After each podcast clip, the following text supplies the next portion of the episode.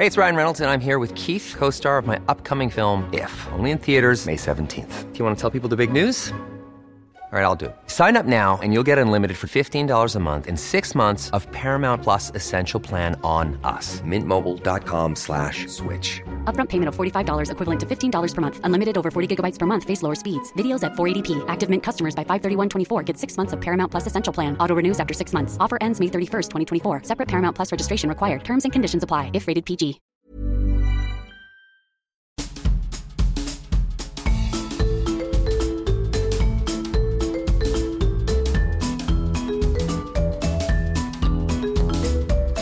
Vous écoutez le podcast de So Sweet Planet.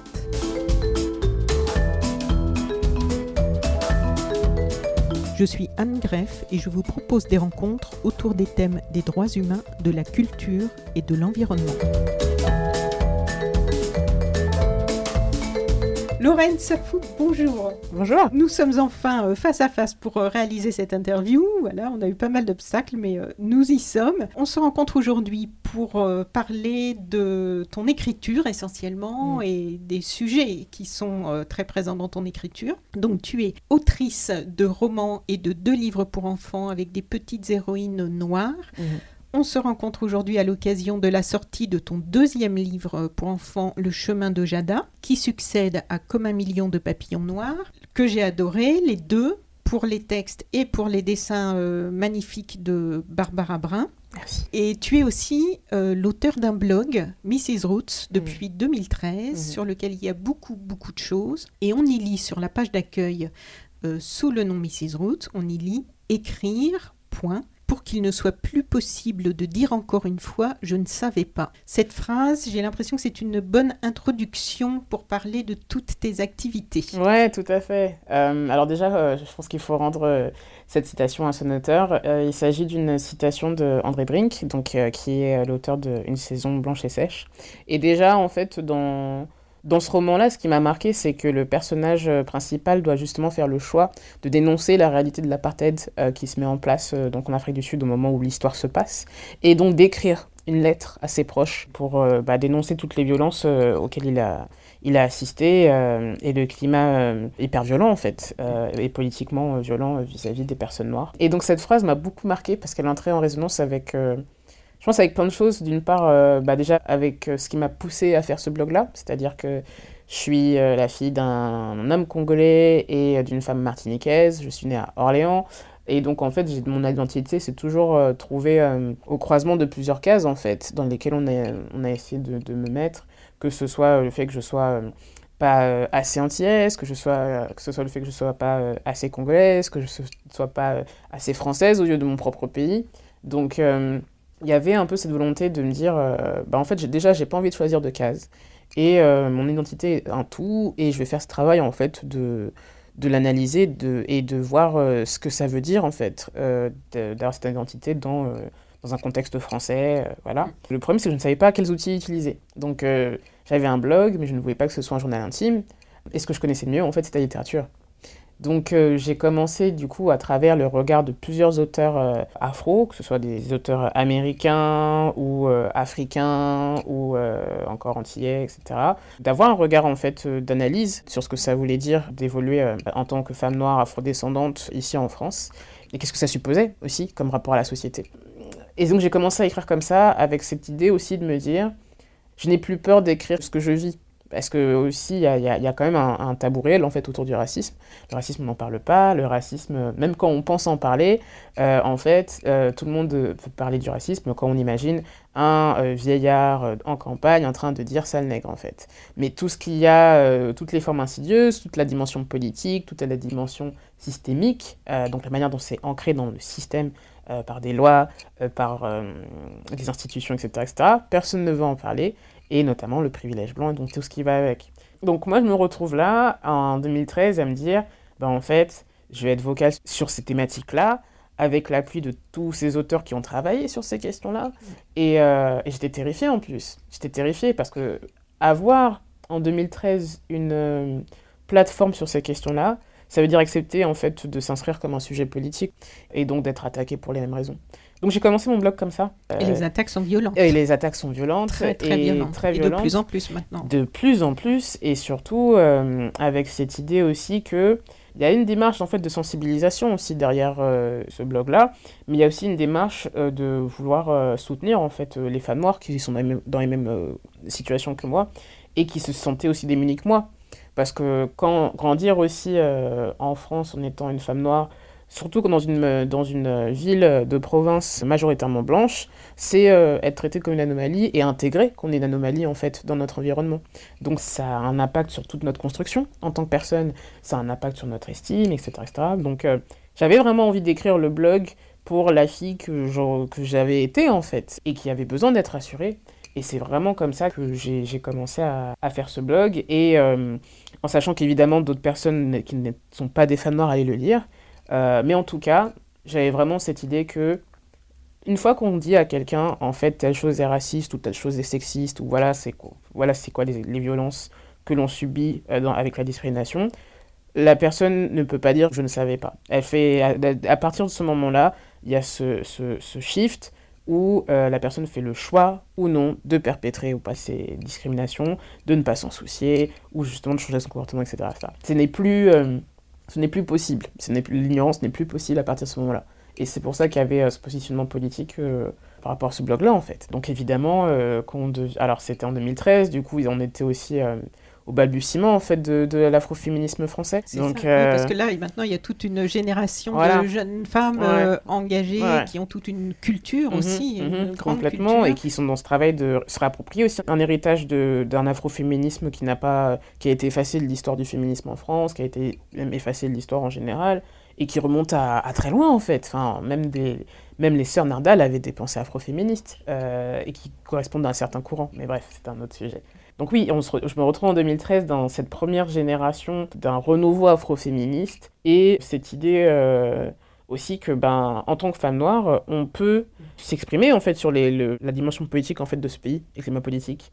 Et ça, juste pour ça, en fait, on se fait insulter, on se fait harceler, euh, euh, c'est aller très loin. Et en fait, quel que soit le parti, c'est-à-dire qu'il y a des militants d'extrême gauche qui euh, ont cherché euh, mes coordonnées personnelles pour euh, histoire de trouver où je travaillais et de envoyer bah, ce que je disais anonymement sous Mrs. Rhodes sur le net à mes employeurs. Et ça arrivait à d'autres militantes afroféministes aussi. Et, quand, et même le mot militante, il faut garder en tête qu'il y avait juste des femmes noires qui disaient ce qu'elles pensaient, en fait, avant Oui. même de se dire euh, activiste Oui, oui, ou quoi que ce soit, quoi. C'est juste elles partageaient leurs expériences et pour ça elles se faisaient harceler. Et donc on comprend que le fait c'était que une pensée d'un seul coup qui s'émancipait, qui n'était plus ça, dans le qui s'est- communément admis et qui venait remettre en question aussi euh, une façon de vivre et, et aussi une histoire. C'est ça, et un paternalisme euh, aussi euh, politique, c'est-à-dire que les femmes noires, elles sont où?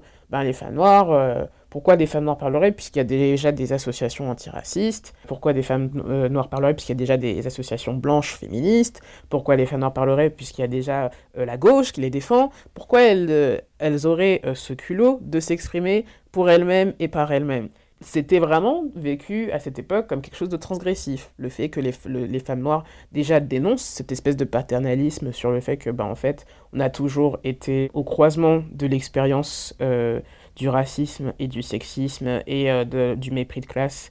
Et entre autres, hein, c'est que quand on est une, pe- quand c'est, si c'est une, une femme noire et queer ou si une femme noire a un handicap, Là, voilà, là, il y a le- un cumul. Ouais, voilà, il y a un cumul du haut, donc et encore plus en fait avec la question même de l'islam et tout. Donc en fait, on était, il y, a- il y avait ce besoin aussi de dire, en fait, on a des expériences que vous ne connaissez pas et que vous ne pouvez pas porter pour nous, et en fait, c'est fini. On a notre discours. Historiquement, euh, on a toujours été effacé, on a toujours parlé pour nous. Maintenant, ça suffit. Maintenant, c'est fini. Et euh, Mrs. Rhodes s'est ancrée dans ça en fait. Et ça a été, euh, je pense que c'est pour ça que ça a été hyper violent. Mais euh, c'est assez, j'ai un regard très ironique sur la manière dont l'afroféminisme est considéré aujourd'hui parce que, alors évidemment, ça c'est c'est plus connu, c'est ça s'est banalisé, etc. Mais il y a aussi une dépolitisation où, à un moment, la presse féminine a voulu en faire quelque chose de glamour, en regard avec euh, les icônes américaines, Oui, Angela Davis, Angela Davis, Michelle et Obama, voilà. etc., etc. Alors que ça reste en fait un mouvement politique, en fait. Donc, euh, bref, du coup, euh, je pense que même cette citation euh, montre en fait que dès lors qu'on verbalise, c'est déjà politique, en fait. Dès lors qu'on s'exprime sur les discriminations que l'on subit euh, la manière dont euh, c'est organisé, en fait, et que c'est au sein d'un système que ça s'exerce sur nous, en fait, euh, on devient un sujet politique. Même avant même de se dire je vais m'inscrire dans tel parti ou une association, etc., les paroles des femmes noires sont politiques.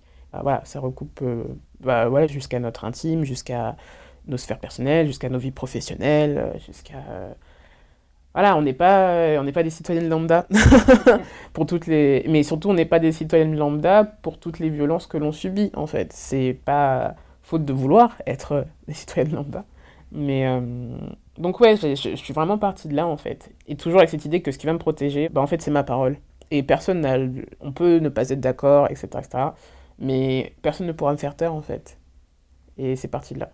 Bien. En regardant ce blog, ce qui m'a aussi frappé, c'est que hum, tu as déjà une, je dis déjà parce que tu es encore euh, toute jeune, et tu as déjà une grande culture littéraire et une grande maturité dans tes analyses.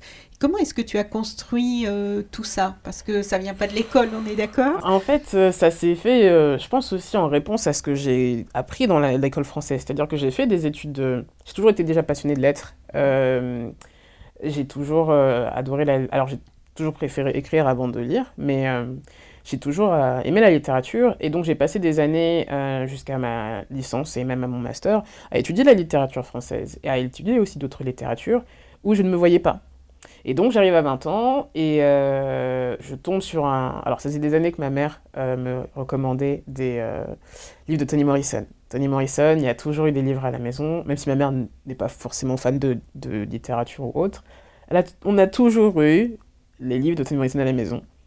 Parce que c'était une femme qu'il fallait connaître. Et donc, je me rappellerai toujours. Euh, c'est une anecdote que je rappelle à chaque fois, mais je trouve qu'elle est un peu fondatrice. Mm. Euh, ma mère avait toujours ce petit article euh, découpé dans un magazine disant que Toni Morrison est la première femme noire à avoir obtenu un prix Nobel, en fait, de mm. littérature. De littérature et, et que c'est, voilà, il fallait savoir qui était Toni Morrison. Et donc, euh, comme on a un coup de passer par an, donc euh, je, je, laissais les bouquins de ma mère euh, s'empoussiérer dans son étagère et je disais ouais ok d'accord. Mais tu n'avais peut-être pas aussi conscience tout ouais, jeune de, pas... de, de, ce que ça signifiait. Non, je pense que je savais parce que ma mère a, ma mère c'est ce que je dis souvent, ma mère a été la première afroféministe que j'ai connue. C'est juste que c'est une afroféministe qui ne dit pas son nom. et, et, je pense que je l'ai toujours, j'ai toujours été très sensibilisée à ce qu'elle avait vécu euh, aussi, euh, parce qu'elle est arrivée en, dans l'Hexagone à 19 ans, et euh, donc elle, a, toujours été très transparente sur ce qu'elle a vécu en termes de discrimination en tant que femme noire en France, qui plus est antillaise. Donc j'étais déjà sensible à ça, mais même si j'avais pas les mots pour nommer ça, même si j'avais pas le vocabulaire, je savais ce que j'ai toujours su que j'étais une femme noire en France et ce que ça voulait dire aussi en termes de violence que je pouvais recevoir, etc. Et ma mère a toujours été très transparente sur ça. Donc, euh, je savais pourquoi elle me parlait de Toni Morrison. Et je savais que c'était aussi une manière de dire, bah en fait, tu... je sais pas si c'était tu peux le faire aussi, mais c'est possible. Voilà, c'est possible d'avoir un destin comme Toni Morrison. Sachant qu'à l'époque, je ne me disais pas du tout écrivaine ou quoi. Enfin bref. Donc, euh, c'était juste. Voilà, il y avait vraiment cette idée de faut que tu saches qui est cette grande dame en fait. Et donc, à 20 ans, finalement, donc à l'issue de toutes mes études, où je me dis, euh, mais c'est quand même dingue de voir autant de, de, de courants littéraires, etc., etc et de ne jamais me voir dedans en fait. Et de ne pas voir de femmes ouais, noires de ne pas voir de femmes noires euh, ou alors euh, soit euh, c'est à travers donc un prisme ultra colonial où les femmes noires sont félines sauvages et tout ce qu'on veut. Soit c'est la l'esclave exotique ou sexuelle voilà, soit, voilà ou soit on est le l'esclave en fond au second plan en fait, ou même l'arrière-plan de l'arrière-plan de l'arrière-plan, parce, qu'on, parce que ce personnage-là sert les personnages principaux blancs. Euh, dans les films aussi. Hein. Dans les films aussi. Et, euh, et donc, euh, et donc c'est ça, c'est que je me suis dit, c'est quand même incroyable. Et faut préciser aussi pour le contexte, la littérature antillaise est rarement mise en avant aussi dans l'Hexagone, dans ce type de, de, cursus en fait. Moi j'ai découvert un jour au Salon du Livre, où il y avait un stand de... Je crois que c'était une femme qui a une librairie à, en Guyane. Mhm tout le stand, il y avait un grand stand avec que des auteurs euh, de Martinique, de mhm. Guyane, de Guadeloupe et de d'autres endroits dont j'avais même jamais entendu les mhm, noms. Mhm, C'est là où j'ai acheté mon premier livre de ah, Télumé Miracle. Ah, Simone Schwarzbart. Simone Schwarzbart, qui m'avait beaucoup. Je l'aime. J'aime tellement cette autrice. Voilà, et Marie Scondé et tout ça. Et alors là, euh, vraiment, je tombais de ma chaise en me disant, mais comment se fait-il qu'on m'a jamais parlé de tout ça Pour rejoindre ce que tu dis, c'est qu'effectivement, euh, ah, pourquoi, pourquoi ça, ça n'arrive pas jusqu'à nous ici, quoi. Complètement. Et, euh, et même si euh, ma mère euh, avait pour le coup grandi avec ce type de lecture-là, bah tout simplement pour elle, pour elle c'était banal en fait, vu que bah dans voilà aux Antilles c'est connu, c'est Simone Schwarzbach est connu, Marie Scondé est connue, mais dans ce, dans les cursus que j'ai eus, voilà j'avais pas la présence de ces autrices noires quoi. Donc en fait elles étaient j'avais vraiment cette, cette la littérature française me faisait bien comprendre que je n'étais pas pensée dans cette, dans cette littérature-là. Et un jour, donc, euh, je tombe, je crois que c'était en 2012, le livre Home de Toni Morrison est sorti. Et donc, je me suis dit, bah tiens, euh, ma mère, ça fait longtemps qu'elle me parle de cette autrice, donc euh, je vais jeter. Voilà, c'est le moment. Je commence à lire Home.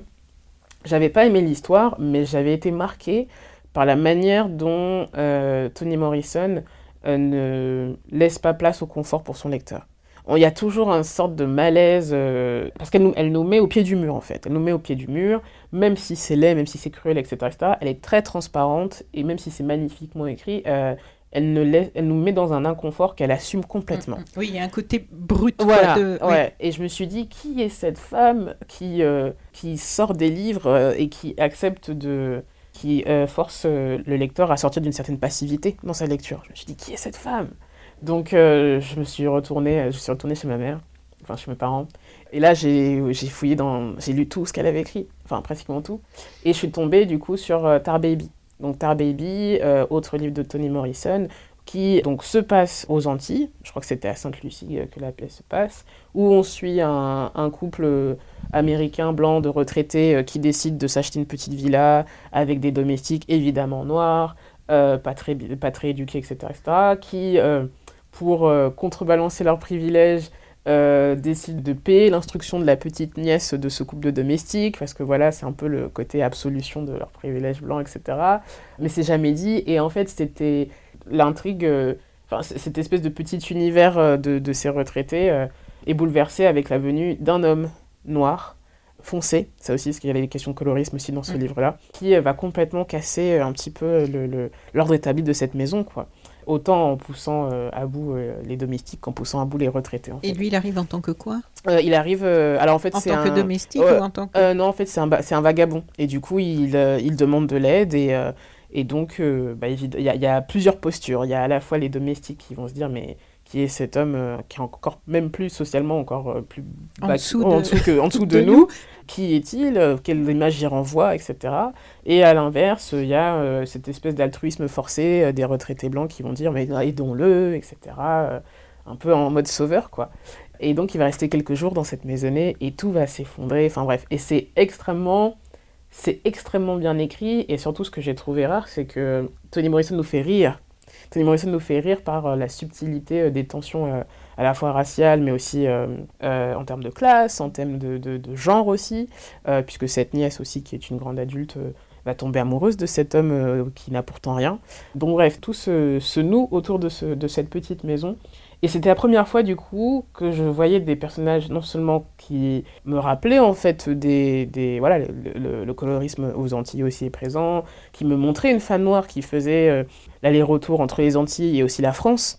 Donc euh, c'était j'avais jamais vu un personnage qui est aussi proche de moi. Et là je me suis dit à 20 ans, comment ça se fait qu'il euh, faille que je tombe sur le livre d'une femme noire américaine pour me sentir représentée après toutes ces années d'études de, de, de littérature?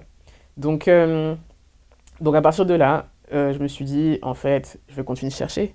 Je vais continuer de chercher et j'ai essayé de lire euh, tout ce que je pouvais en termes de littérature afro. Et c'est aussi, c'est très peu de temps après l'ouverture de, de, mon blog qui avait cette volonté de montrer la diversité des littératures afro.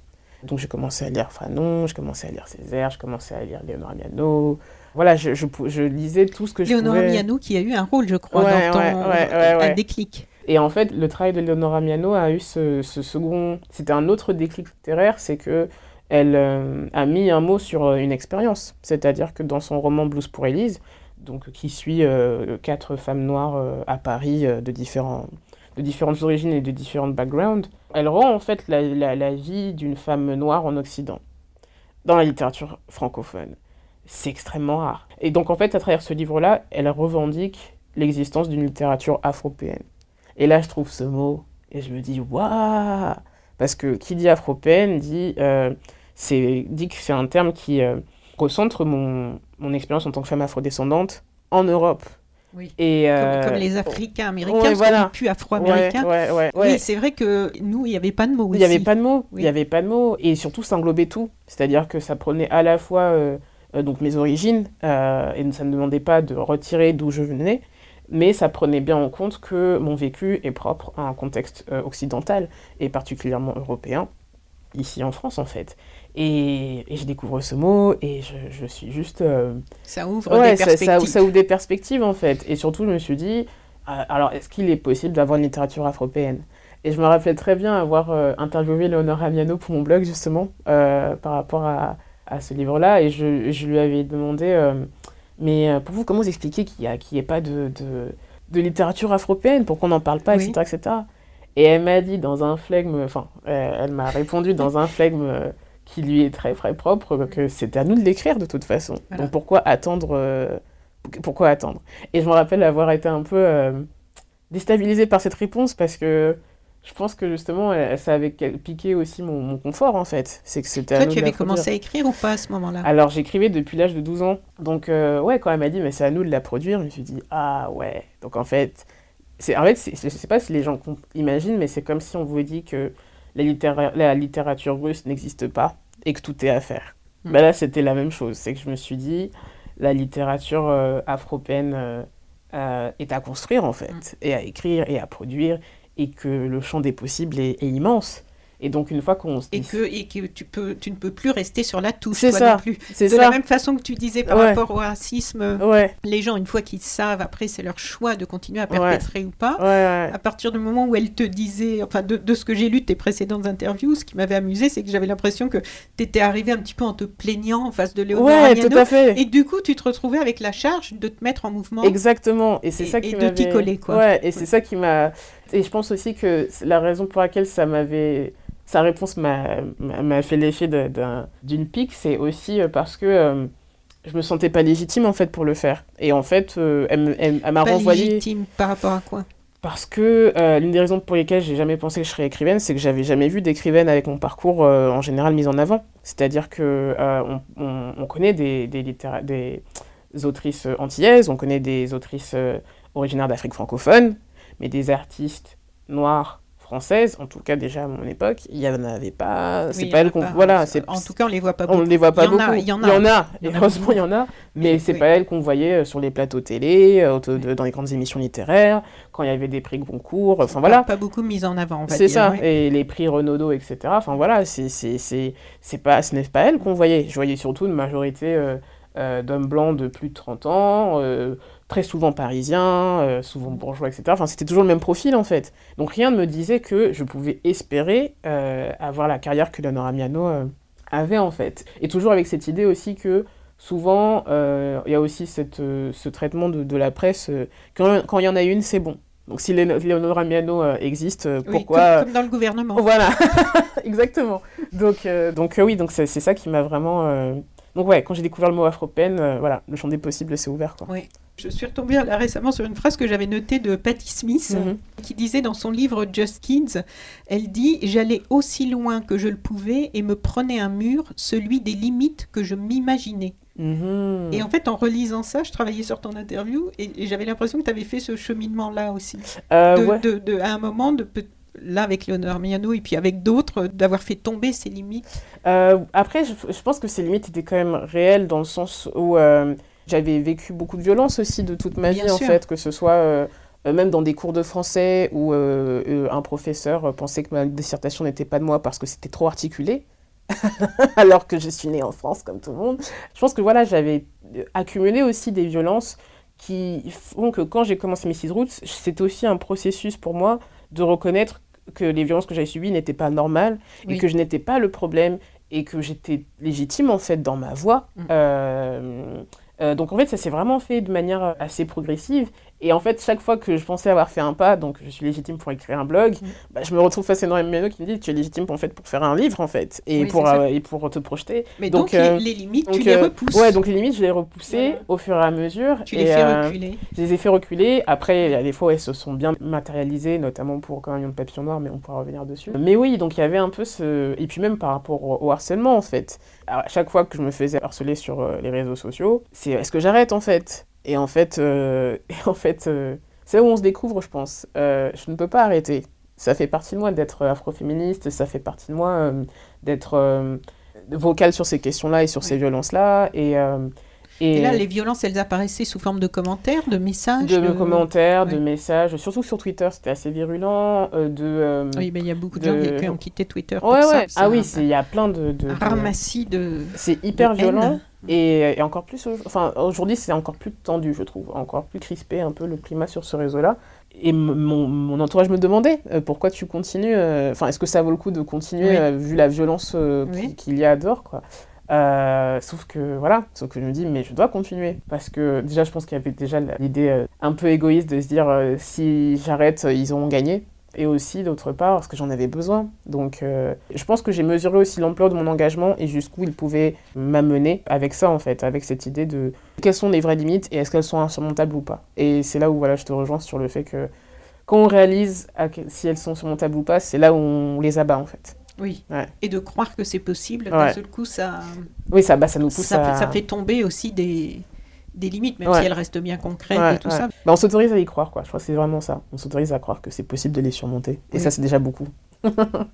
Alors, petite, j'ai lu que tu lisais entre autres Tom Tom et Nana. Oui Moi aussi J'ai adoré le, le, premier, j'aime lire La Chambre Bleue avec Tom Tom et Nana. J'ai pas regardé, je les ai encore. Mm. Mais euh, si je me souviens bien, tous les personnages étaient blancs dans Tom Tom et Nana. Alors, il y a le personnage de Rémi, qui, était le meilleur ami, qui est le meilleur ami de, de, de Tom, Tom, je crois.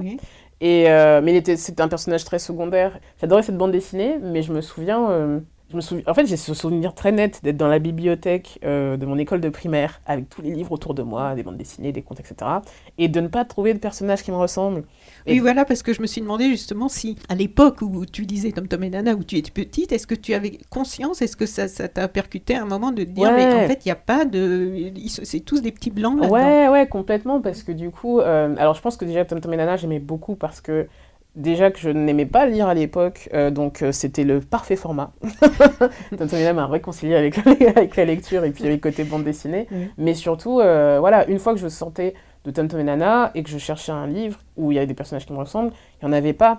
Et en fait, cette, cette question s'installait, même si je ne mettais pas les mots dessus, cette question s'installait et euh, revenait. Euh, quand il était question de quel costume je vais porter pour carnaval et que toutes mes copines étaient en princesse Disney, il n'y avait pas de princesse Disney noire. Mm. Donc qu'est-ce qu'on fait? Est-ce que je prends les, les, vêtements de Pocahontas parce que c'était la, la, princesse la plus proche de ma carnation à l'époque? Voilà, il y a tout ça, ça s'est installé et ça s'est déposé en petits événements, en petites expériences euh, tout au long de ma vie en fait tout long de ma vie. Euh, oui, donc j'en étais consciente, je le ressentais. Et du coup, quand tu décides de d'écrire euh, comme un million de papillons noirs, comment ça se, comment on passe de la petite fille euh, qui trouve pas de petits personnages noirs dans Tom Tom et Nana à, alors c'est très, ce premier livre? Franchement, c'est très, c'est très amusant pour moi parce qu'on m'aurait dit il y a quelques années tu vas écrire des livres pour enfants, j'aurais ri très très fort parce que euh, bah déjà qu'on devient adulte, on, on, grandit pas forcément avec des livres pour enfants en fait. Même le rapport aux livres pour enfants, je l'avais un peu oublié justement parce que j'avais pas ce souvenir d'avoir euh,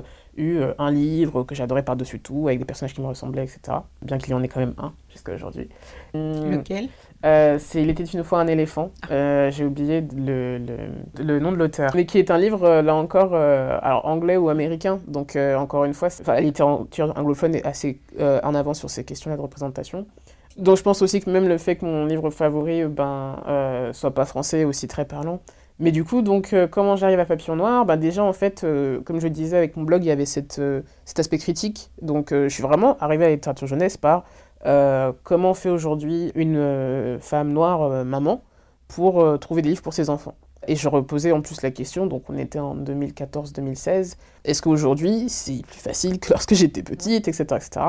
Et donc je fais une interview de Diria Toukebe, qui est en fait euh, donc l'autrice d'un essai euh, Maman noire et invisible, et qui raconte en fait qu'elle, elle, elle avait quand son fils est né, elle avait le choix entre Petit ours brun ou, euh, ou voilà, ben, des, des caricatures coloniales où les, les enfants noirs sont forcément en Afrique, avec un pagne, etc., etc. Ce qui ne correspond pas à une expérience afropéenne, en fait, ou une unité afropéenne.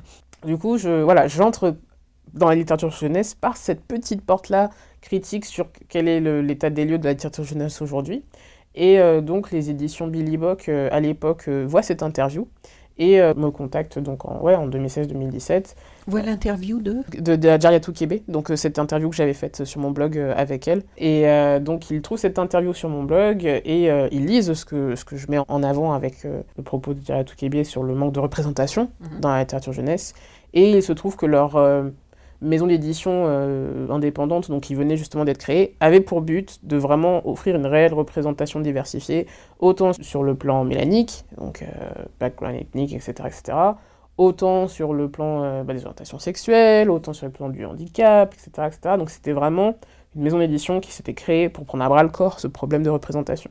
Et donc ils me, contactent et ils me disent, bah voilà, on a le titre d'un livre qu'on aimerait faire autour du cheveu qui s'appellerait Quand le nom papillon noir. Est-ce que vous connaissez la citation? Évidemment, en grande fan de Toni Morrison, je connaissais par cœur cette citation. et ils me disent, ben, est-ce que vous verriez euh, faire un livre pour enfants à partir de cette citation-là? Et surtout, ils me donnent carte blanche. Et je pense aussi le fait que de travailler avec des éditeurs qui connaissaient mon propos sur Mrs. Roots, qui, où j'avais déjà beaucoup écrit à l'époque, et qui connaissaient ma démarche, et qui me donnaient carte blanche, tout de suite c'est plus facile en fait de créer. Donc je me retrouve à, à écrire en un après-midi l'histoire de, d'Adé, en m'inspirant d'un, souvenir euh, petit où j'avais été moi-même moquée pour mes cheveux à l'école et que ma mère euh, m'avait dit de garder mes nattes euh, quand bien même. Enfin voilà, que le, regard des autres ne fait pas changer mon regard sur ma propre beauté en fait. Donc ce, ce, petit souvenir que ma propre mère avait oublié d'ailleurs m'a poussé à écrire ce livre en fait. L'histoire d'Adé s'est créée autour. Et donc évidemment, comme je venais du roman, donc il y avait quand même pas mal d'ajustements à faire pour un public enfant. Mais il y avait vraiment ce parti pris de la poésie que je voulais garder. Parce que c'est pas parce qu'on parle de thématiques... Euh, en fait, je différencie vraiment responsabilisation et euh, écriture. Je, je voulais quand même responsabiliser sur la question du racisme, euh, notamment dans l'espace scolaire, en montrant que c'est pas un personnage noir qui s'est réveillé un jour en disant je n'aime pas ma couleur de peau, qu'on n'aime pas notre couleur de peau parce que l'extérieur nous renvoie aussi cette image que la couleur de peau noire est quelque chose de déprécié. Donc, euh, mais à la fois, même si c'était une thématique dure et qu'il y avait le sujet de l'harcèlement scolaire et tout ça, je voulais quand même que ce soit possible de l'aborder avec euh, douceur et légèreté. Et Billy Bock aussi avait vraiment cette volonté-là de proposer un texte poétique sans que ça euh, amoindrisse en fait bah, la portée en fait du message. Donc voilà, donc j'écris Papillon Noir et je me retrouve à écrire le livre que j'aurais voulu euh, avoir euh, quand j'étais petite en fait. Un livre surtout qui me fasse euh, comprendre que je suis belle, quand bien même j'entends des choses à l'école ou des moqueries et autres, et, que cette beauté en fait, elle, se construit aussi avec les femmes qui sont autour de moi. Donc je pense que c'est pour ça que la mère d'Adé a aussi une grande place dans son accompagnement, c'est que moi-même ma mère a été très présente sur ces questions-là en fait. Donc voilà et l'illustratrice qui a fait ces si beaux dessins. Oui, alors euh, donc faut savoir que euh, les éditions Billy Buck m'avaient demandé euh, si j'avais un nom à suggérer comme enfin d'illustratrice à, suggérer pour illustrer le, cet album. Du coup, j'ai cherché pendant quelques temps. Mais il y a quand même pas mal. Déjà, c'est très compliqué de trouver des illustrateurs.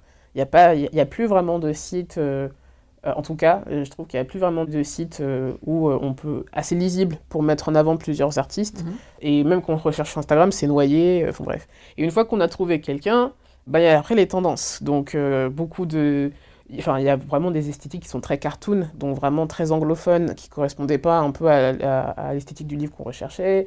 Il y avait d'autres euh, dessins euh, qui... Enfin bref. Donc du coup, après, la question du style se posait. Du coup, je cherche, je cherche, je cherche. Euh, bon, finalement, au bout de quelques mois, je dis à Billy Bog, ben, moi, j'ai pas trouvé. Donc, ils me disent, bon, ben, sache qu'on avait quand même un nom au cas où. Et ils m'ont présenté le, travail de Barbara Brun. Et le travail de Barbara Brun avait vraiment cette manière d'apporter une dimension euh, poétique ah en fait au texte. Et c'était incroyable. Et c'est très, euh, très fort en fait quand vous rencontrez en tant que euh, auteur ou autrice, quand votre univers quelqu'un qui met en image voilà quelqu'un qui met en image votre univers avec la parfaite atmosphère le, et le, le, ton et l'ambiance exacte. C'est c'est vraiment incroyable. Et c'est presque dur après de se projeter euh, avec d'autres esthétiques. Quoi. Donc c'est vraiment ce qui s'est passé avec Barbara. Et euh, Billy Bock aussi avait le mérite de nous avoir mis en contact, chose qui n'est pas courant aussi, il faut le savoir, dans le monde de l'édition. Euh, souvent, l'illustrateur reçoit un texte et ne rencontre pas forcément l'auteur. Là, on a vraiment pu échanger justement sur, euh, bah, sur ce que je ne voulais pas. Enfin, voilà, sur ce que je. Oui, parce qu'il y avait des choses que tu ne voulais pas. Voilà, que je ne voulais pas, euh, que j'avais. Et en fait, je pense que c'est ça aussi qui nous a aidés, c'est que je savais tous les problèmes que j'avais relevés ces dernières années en, termes de représentation euh, caricaturale, ou raciste, ou sexiste, etc., etc.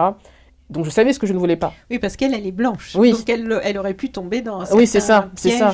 sans, sans involontairement. Mais... Exactement. Et c'était une conversation qui était euh, enrichissante aussi, je pense, pour nous deux, parce que du coup, il y avait presque une... Je lui montrais aussi mon univers, c'est-à-dire que c'est pas parce que Adé a, comme moi, euh, des différentes personnes de sa famille qui euh, ont des origines à la fois des Antilles et du continent africain, qu'on va mettre directement des, des, des, un personnage en boubou. Le boubou, c'est réservé pour les, pour les fêtes, en fait, ou pour les mariages. Quand ma tante congolaise euh, est dans sa cuisine, elle n'est pas euh, en boubou. Donc, euh, au plus, elle peut avoir un pagne avec un t-shirt ou quoi, ou même, même, même, enfin bref, ça dépend. Donc, je voulais vraiment qu'on ne tombe pas dans le carnaval, ce qui arrive très souvent quand d'autres cultures autres que françaises sont représentées en littérature jeunesse. Euh, et je voulais aussi montrer vraiment une diversité de carnations, une diversité de types de cheveux, une diversité de longueur de cheveux. Je voulais pas non plus que une petite fille noire euh, lise Adé et se dise ah je suis pas comme Adé donc euh, donc c'est vraiment l'histoire d'Adé en fait. C'est pour ça que ses copines aussi ont des, des physiques aussi différents. Enfin bref, il y avait vraiment une réelle pluralité qui est importante et pas une, une, pas une diversité de façade en fait. Et après tout le reste, ben, c'est vraiment Barbara qui s'en est emparée. et aussi le plus gros aussi qui était assez important, c'est euh, montrer la, la dimension euh, afropéenne du livre. Montrer que ça ne se passe pas euh, donc ni dans une savane, ni aux États-Unis non plus, ni dans une ville, dans une capitale d'Afrique francophone, mais bien dans un contexte en fait urbain, occidental en fait. Ouais, donc c'était vraiment le parti pris, c'était vraiment le parti pris. Et je pense vraiment que le livre aussi a, eu cette richesse parce qu'on a pu aussi échanger sur ces questions-là. Et pareil aussi pour les personnages noirs souvent, euh, il y a des personnes, on sent des illustrateurs euh, blancs qui vont garder la même esthétique pour tous leurs personnages et euh, le personnage sera juste marron. Il n'y aura pas un travail sur ses traits, il n'y aura pas un travail sur ses cheveux. Et à l'inverse, on va avoir des illustrateurs qui vont. Alors, ça, je le retrouve vraiment dans la BD belge des années 90, mais l'espèce de gribouillis qui sert à montrer, voilà, un afro. Alors qu'en fait, non, c'est un travail de texture, en fait. Et toutes les personnes n'ont pas le même afro. Donc, voilà, tous ces petits détails ont vraiment permis de composer euh, une illustration euh, qui porte en fait le texte. Oui, et, qui, est riche. Et qui est riche en fait. Et qui est hyper passionnante, enfin, aussi à faire quoi. Enfin, c'était, moi j'ai adoré euh, échanger sur les coiffures avec Barbara, tout ça. et c'est des choses que, que, les gens remarquent beaucoup. La page des coiffures, les enfants, à chacun disent c'est ma page. J'aime bien celle-là. Et alors, sur le deuxième, donc le chemin de Jada, donc là, tu explores un, un autre thème qui est le colorisme. Mm-hmm. Et en fait, c'est vrai qu'ici, on connaît euh, le mot racisme, mais colorisme, c'est moins fréquent, on en entend moins parler. Je suis allée écouter euh, intégralement le podcast que tu recommandes sur ton blog euh, sur le sujet du colorisme en Martinique. Oui, c'est ça, en Martinique, hein. tout à fait. Voilà, et où là, effectivement, j'entre un peu dans un autre monde sur toutes les, la, discrimination par rapport à toutes les déclinaisons, toutes les nuances, en fait. Toutes hein, les nuances de, carnation et euh, ce, que ça, ce que ça représente dans l'imaginaire des gens. Et mm. du coup, euh, très concrètement, après, les différences de traitement selon mm-hmm. la la couleur de ta peau. Est-ce que tu peux nous en parler un petit peu en quelques mots de ce que c'est le colorisme? Alors en fait, le colorisme, c'est une hiérarchisation euh, des carnations euh, de, peau d'un groupe ethnique identifié. On le retrouve dans la diaspora africaine, mais c'est aussi présent dans la diaspora asiatique. Euh, avec cette idée que plus on se rapproche de la peau blanche, plus en fait on a une belle peau et donc on répond à des codes, de, à des dictats de beauté en fait, érigés par par l'Occident en fait. Donc euh, oui, c'est que le, le, top euh, au sommet de la pyramide de valeur, c'est le blanc parfait. Voilà, c'est le blanc parfait. la, couleur, de la peau blanche. C'est ça, la couleur de la peau blanche. Et du coup, il y avait euh, donc oui, du coup, c'est très insidieux le colorisme parce que d'une part, ça fonctionne avec, c'est un bébé du racisme entre guillemets, si je dois imaginer, ça. C'est issu du racisme, c'est présent partout. Quand on regarde par exemple les pubs pour shampoing, on va avoir de plus en plus des marques qui vont vouloir mettre en avant une femme blanche, une femme maghrébine et une femme noire. Souvent, la femme noire sera souvent claire de peau. Elle sera rarement euh, foncée de peau comme Lupita Nyong'o. Elle sera rarement euh, donc voilà même pour les pubs pour shampoing. C'est très marrant euh, de voir systématiquement des enfin marrant c'est ironique mais c'est très marrant de voir des pubs vendues comme à destination des cheveux crépus et en fait on nous montre une femme métisse ou alors claire de peau avec des cheveux ultra ondulés longs jusqu'aux jusqu'aux hanches alors que c'est pas enfin le cheveu crépus c'est pas ça en fait. Donc c'est assez, non, c'est vraiment récurrent. Et ça va loin puisqu'il y a quand même des, des incidences en fait matérielles, puisque euh, même au cinéma euh, américain, on va euh, très souvent, même pour des adaptations où il est stipulé que le personnage est noir, aussi, enfin noir foncé, on va préférer un casting métis ou clair de peau, etc. etc. Donc donc il y a des incidences vraiment économiques aussi autour du colorisme. c'est ce qui nourrit aussi le blanchiment de peau, le fait que beaucoup de femmes, et aussi en Amérique latine d'ailleurs, euh, enfin que beaucoup de femmes en fait euh, non blanches ont recours à ça pour espérer se rapprocher d'un idéal euh, autour de, la blancheur entre guillemets. Avec des cosmétiques souvent très, très nocifs. Ouais, très nocifs et qui causent quand même des scandales sanitaires en fait et d'autres grosses maladies après ça quoi. Donc il y a tout ça en fait autour du colorisme et et donc ça c'est bon pour la partie un peu large du, problème, mais même dans le, le, cercle familial, ça passe par beaucoup de petites réflexions euh, du genre euh, T'es tellement noir qu'on ne va pas dans la nuit ». Ça, c'est la phrase qui est toujours envoyée en fait aux personnes noires foncées. Cette idée que oh, tu serais tellement plus jolie si tu étais plus clair, c'est dommage. Donc... Euh, ça, c'est vraiment ce qu'il y a dans le chemin de Jada. Ouais, ouais. Et donc, mais c'est un discours hyper présent. C'est un discours hyper présent. Et c'est un peu la même chose qu'avec le cheveu, en fait. Euh, oh, c'est dommage que ses cheveux soient si crépus. Euh, s'ils étaient un peu plus bouclés, euh, ben, ce serait plus joli, quoi. Donc, en fait, de manière très insidieuse, il y a toujours ce rappel on serait plus belle. Je parle des femmes parce que c'est aussi, pour des raisons de patriarcat, etc., aussi les femmes qui sont les plus touchées. Vous seriez tellement belle si vous étiez plus proche, en fait, des dictats de beauté blancs, en fait. Donc euh, j'avais vraiment envie de... Alors je savais que ce serait un thème sur lequel je devrais plus accompagner, parce que justement, il y a beaucoup d'expériences euh, vécues par les gens, mais ils n'ont pas forcément le mot. Et euh, c'est une notion qui est assez connue dans le milieu académique, mais qui n'est pas encore très banalisée en fait, bah, en général. Et en parler aux plus jeunes, pour moi, c'est aussi faire le même travail de prévention qu'avec Comme un million de papier noir.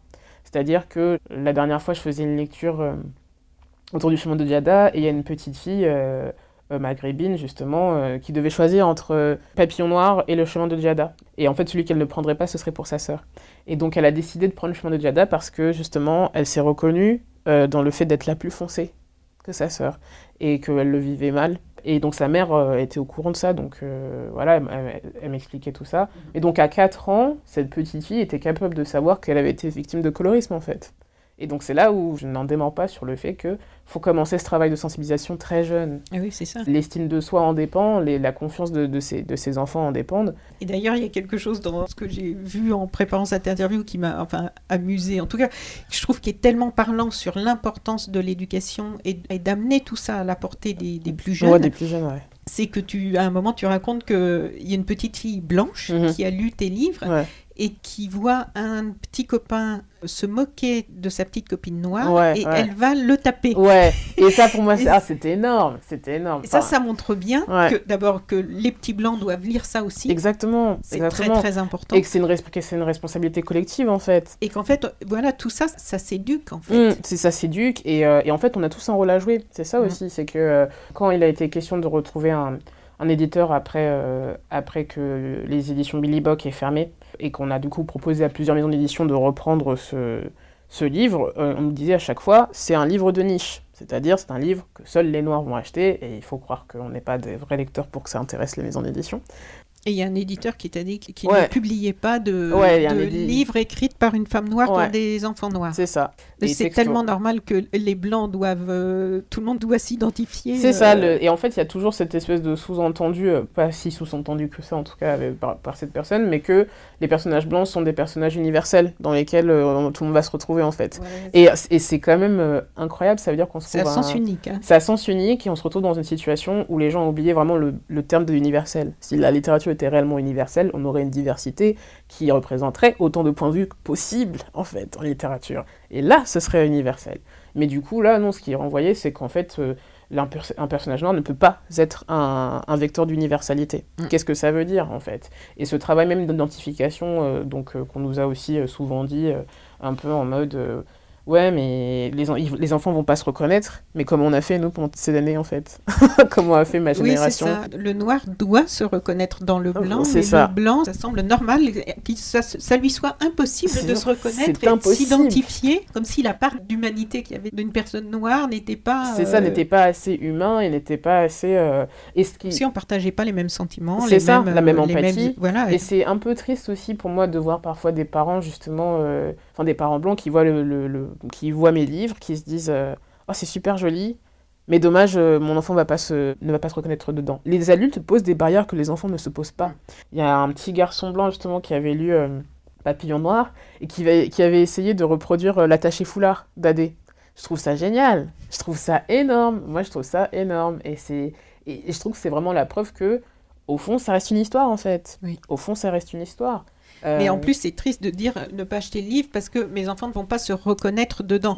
Mais c'est pas que ça, l'éducation des enfants. C'est aussi justement donner à connaître les autres ressentis de personnes qui vivent autre chose, qui sont différentes. C'est ouvrir la différence. C'est ça, c'est ouvrir. Euh, mhm. Et puis même en fait, même en fait avec cette question de différence et de diversité, c'est les termes que l'on utilise pour que ce soit euh, compréhensible en général pour les gens, mais en vrai, c'est pour moi, c'est juste une, juste correction de la réalité, en fait. La réalité que l'on voit à travers les médias, que ce soit le cinéma ou euh, la littérature ou euh, d'autres médias culturels, c'est une réalité tronquée qui est à destination d'un regard blanc. Donc en fait, aujourd'hui, c'est une juste, une juste démarche de vouloir réellement représenter les personnes que l'on voit dans la rue, que l'on voit dans le métro, et qui sont totalement absents. Euh, enfin, voilà. Avoir un public jeunesse, ça montre aussi euh, les barrières aussi que les adultes se posent. Et les, propos totalement... Euh, totalement un, enfant qui n'est pas noir et qui lit Papillon Noir ne sera pas en danger, quoi. il va juste lire une histoire et il va aimer ou pas.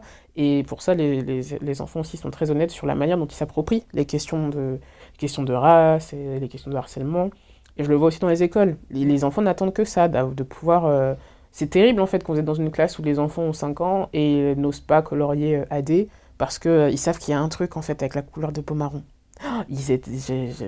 5 ans et, ils ont ah déjà conscience qu'il y a un... Voilà, ils, ont déjà, déjà une conscience qu'il y a un tabou autour de la race. 5 ans. C'est extrêmement jeune. Et ils n'ont pas les mots. Et en fait, bah, finalement, on se retrouve... donc en fait, je me retrouve en position où je dois décomplexer tout ça. Mm. Il faut en parler en fait de la race. C'est pas un gros mot de dire que quelqu'un est noir. C'est pas un gros mot de dire que quelqu'un est blanc. C'est euh, issu d'une histoire, issu d'un héritage. Euh. Mais ça aussi c'est très français. On est quand même dans un pays qui pense que le racisme va disparaître en supprimant le mot race de la Constitution en fait. Donc euh, c'est culturel aussi cette manière de traiter la question de race et le malaise qu'il y a autour et le tabou, etc. etc. Donc j'ai vraiment l'espoir de, me dire qu'en commençant par les jeunes, il y a quand même des, des, changements qui sont possibles en fait sur le long terme. Et je le vois aussi avec mes frères et sœurs qui sont beaucoup plus jeunes que moi euh, et qui grandissent avec euh, bah voilà, des mots comme intersectionnalité, comme euh, afropéanité, enfin voilà, qui ont plus d'outils que ce que j'avais moi il y a 6 ou, 6 ou 7 ans. Quoi. Oui, donc ça va vite quand même là. Ça va vite, ça va vite quand même. Bon, pas assez. pas... En termes de connaissances, je trouve que ça va vite, et en termes de production, c'est ça que je trouve remarquable, c'est que les personnes concernées par les discriminations qu'ils subissent ont la possibilité de, de produire. Maintenant, euh, on est dans un système et c'est ce qui reste crispé, c'est quand même les institutions, les gouvernements, enfin voilà, les, instances politiques en fait autour de ces questions-là quoi. J'ai visionné une émission, euh, l'émission Click, mhm. où tu étais invité, euh, tu étais bien entouré là, entre Joey Star et Frédéric Becbédé. Mhm. et en fait, l'animateur Mouloud Achour donc vous raconte une expérience qui s'appelle l'expérience de la poupée Clark, mhm, où on peut voir, on peut voir d'ailleurs hein, des images sur YouTube de cette expérience donc on, où on demande en fait à des enfants essentiellement des, petits enfants noirs, de choisir entre deux poupées, donc il y a une noire et une blanche, celle qu'ils trouvent la plus belle et la plus gentille. Mhm. Et tous les enfants, en fait, et donc beaucoup de petits enfants noirs, désignent la poupée blanche comme étant la plus gentille et intelligente. Mhm et la poupée noire comme étant euh, la méchante. Mm. À chaque fois, quand il demande alors laquelle, selon toi, est la plus belle, laquelle est la plus intelligente, laquelle est, méchante et gentille. Et je dois dire que même si euh, je, je, je, pouvais me douter de, de, ce genre de résultat, mais franchement, ça m'a.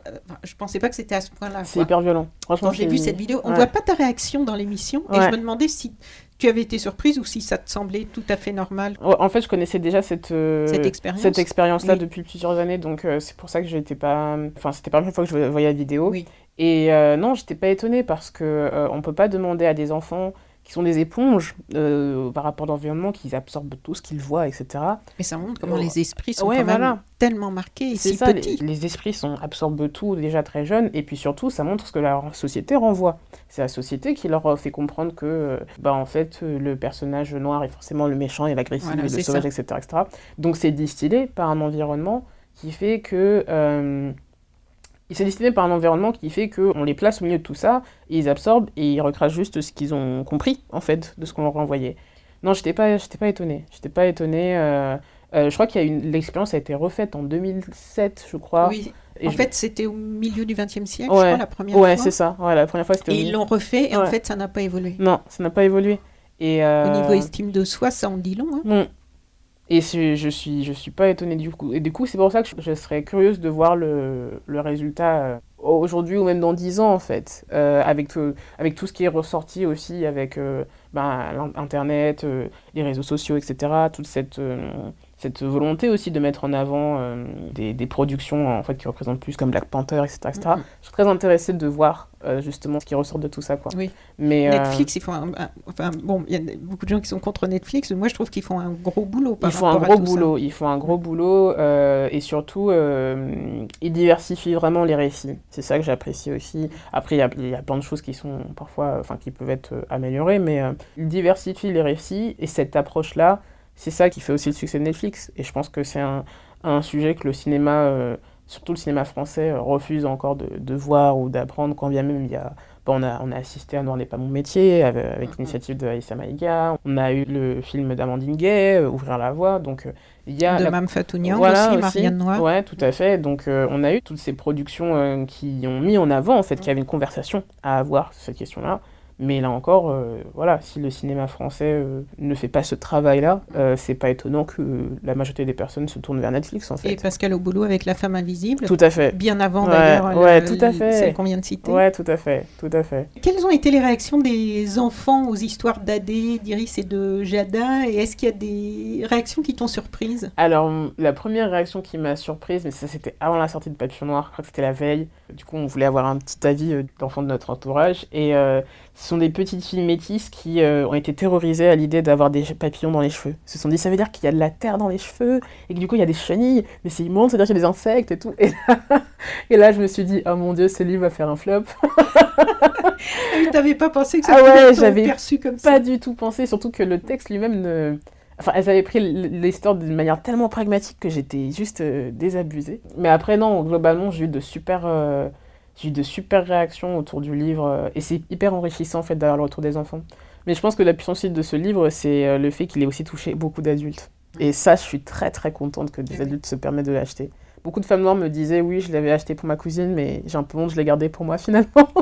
Et je les encourage. Il faut plus d'adultes qui achètent des livres pour enfants. Pour l'enfant que nous étions. Voilà. Et aussi des blancs. Ouais. Et toi, quel livre et quel film qui t'ont toi-même fait avancer ou que tu peux recommander à tous ceux, toutes celles et tous ceux qui ont envie d'approfondir euh, ce sujet-là? Alors, euh, en film, sans aucun doute, et il y a tout dedans. euh, misogynie noire, euh, donc la misogynie visant les femmes noires, colorisme, racisme, tout, ce que- tout est dans ce film. Et il est d'une grande puissance parce que on a droit quand même à, à une happy end. C'est Couleur pourpre. Donc Couleur pourpre, euh, donc euh, réalisé par Spielberg et adapté du roman de Alice Walker. C'est pour moi c'est le film. euh, J'adore ce film. Tout est tout est parfait dans ce film. Tout est. Avec Whoopi Goldberg Ouais. et une belle musique aussi. Et une musique magnifique. Donc oui, je crois déjà pour moi c'est le film qu'il faut avoir vu. Comme livre, euh, comme livre c'est difficile, mais euh, je pense que j'aurais tendance à, à recommander Plus et vent sur Télé Miracle. Donc c'est un roman de Simon Schwarzbart qui a la, qui a quand même cette euh, cette force d'avoir proposé une histoire qui, se- qui se passe euh, dans une Guadeloupe post-esclavage et où euh, donc euh, qui dit post-esclavage dit que les, les personnes noires sont dans la misère du coup puisqu'elles n'ont pas de terre ou rien du tout. On suit en fait une génération de femmes et elle en parle avec beaucoup de poésie et beaucoup de, de, de, de douceur et de, de... c'est extrêmement beau. Ah, c'est très très beau. C'est extrêmement J'en beau. ai parlé tout à l'heure. Ouais. J'ai été très marquée par Ah, ça. moi aussi. Et en fait, euh, et c'est aussi un des livres qui m'a montrer qu'en fait on peut parler justement de sujets graves, mais ça ne veut pas pour autant dire qu'une esthétique ne peut pas être poétique et belle et légère et pleine d'espoir en fait. donc ça, après Tar Baby de Toni Morrison, évidemment. Et qu'est-ce que je pourrais recommander? Oui, je recommanderais aussi les, auteurs autopubliés. Madina Guissé a publié euh, Neiba Je sais tout, donc qui en fait retrace les, petites, les aventures d'une petite fille noire euh, qui fait des bêtises, qui est curieuse, etc.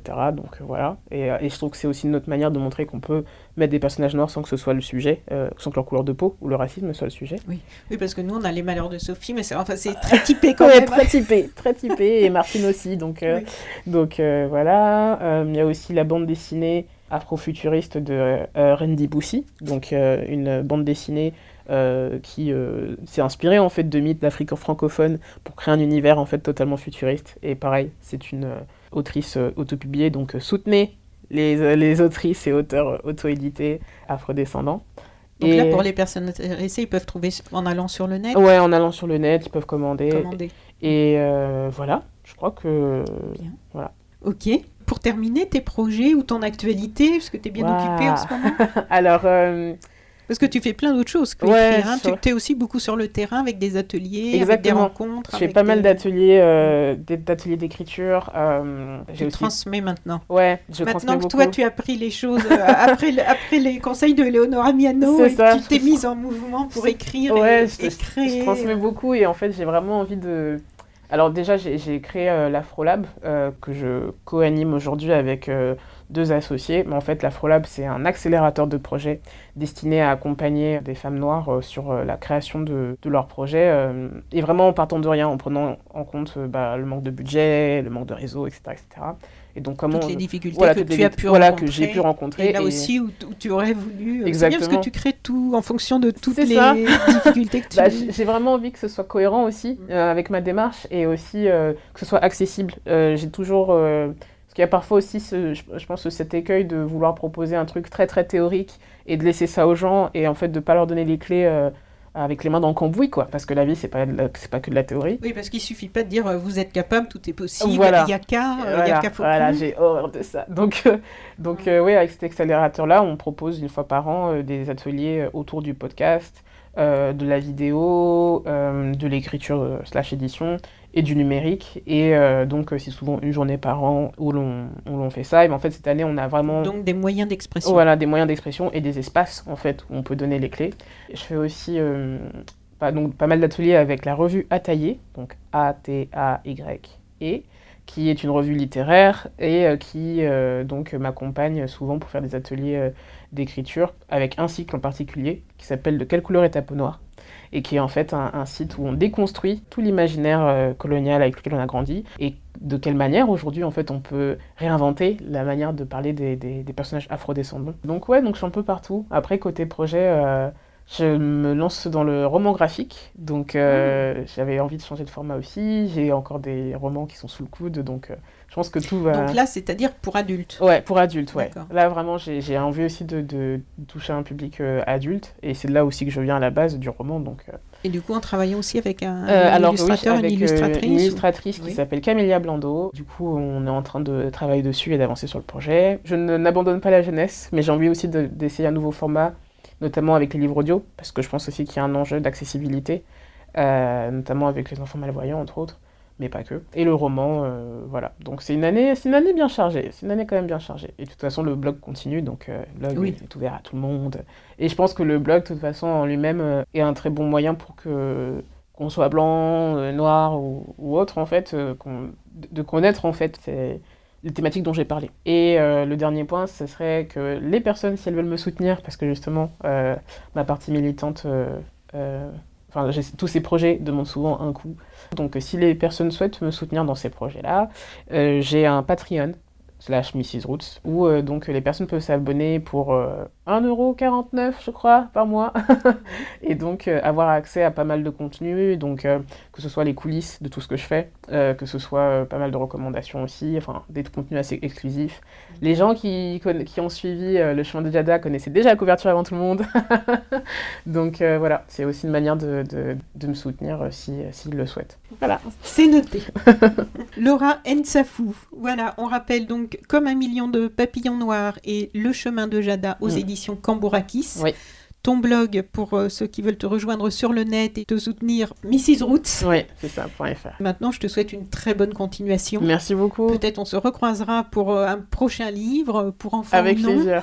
Je te souhaite vraiment un beau parcours euh, que tu as déjà bien commencé. Merci, merci beaucoup. À une prochaine fois. À une prochaine Merci. fois. Chers auditeurs, si vous avez apprécié cet entretien, merci de mettre 5 étoiles au podcast de So Sweet Planet sur iTunes. C'est très important pour qu'il ait plus de visibilité. N'oubliez pas de vous abonner, soit à la newsletter sur sosweetplanet.com ou sur iTunes au podcast, ou les deux, pour être informé des prochains podcasts mis en ligne. À bientôt.